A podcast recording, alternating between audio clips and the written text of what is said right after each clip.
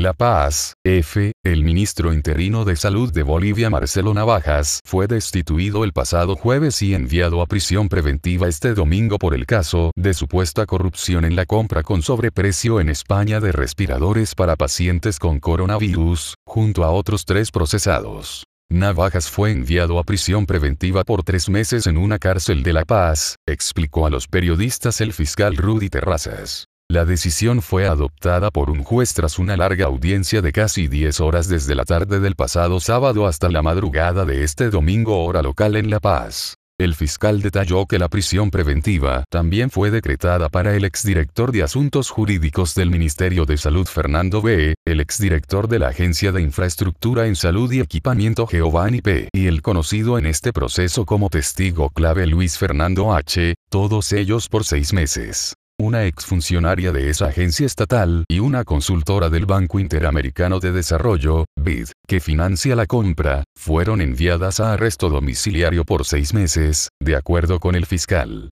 La abogada del exministro, Rosario Canedo, consideró injusta y arbitraria la decisión del juez, por falta de seguridad jurídica en un proceso que calificó de politizado, además de advertir del riesgo en prisión para Navajas, de 62 años y que padece una enfermedad crónica del corazón. Varios abogados de los procesados anunciaron apelaciones a la decisión del juez, que según el fiscal fue tomada en base a documentos, declaraciones y conversaciones telefónicas investigadas. Un caso polémico en Bolivia. El juez que determinó la prisión preventiva y el arresto domiciliario, Hugo Bacani, se reincorporó a la causa este pasado sábado, tras ser liberado después de haber sido detenido el día antes, cuando se le esperaba para la audiencia, acusado de supuesta prevaricación en otro caso. La detención del juez, de la que Fiscalía y Gobierno interino niegan cualquier implicación, generó críticas de interferencia en la justicia, en un proceso polémico en Bolivia, que es el mayor escándalo de corrupción en los cerca de seis meses que lleva Janine Áñez en el poder de forma interina.